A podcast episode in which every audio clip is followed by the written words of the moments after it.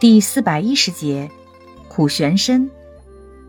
性味：性寒，味苦，归经：归肺经、胃经、肝经。功效：清热解毒，消肿止痛，属清热药下属分类的清热解毒药。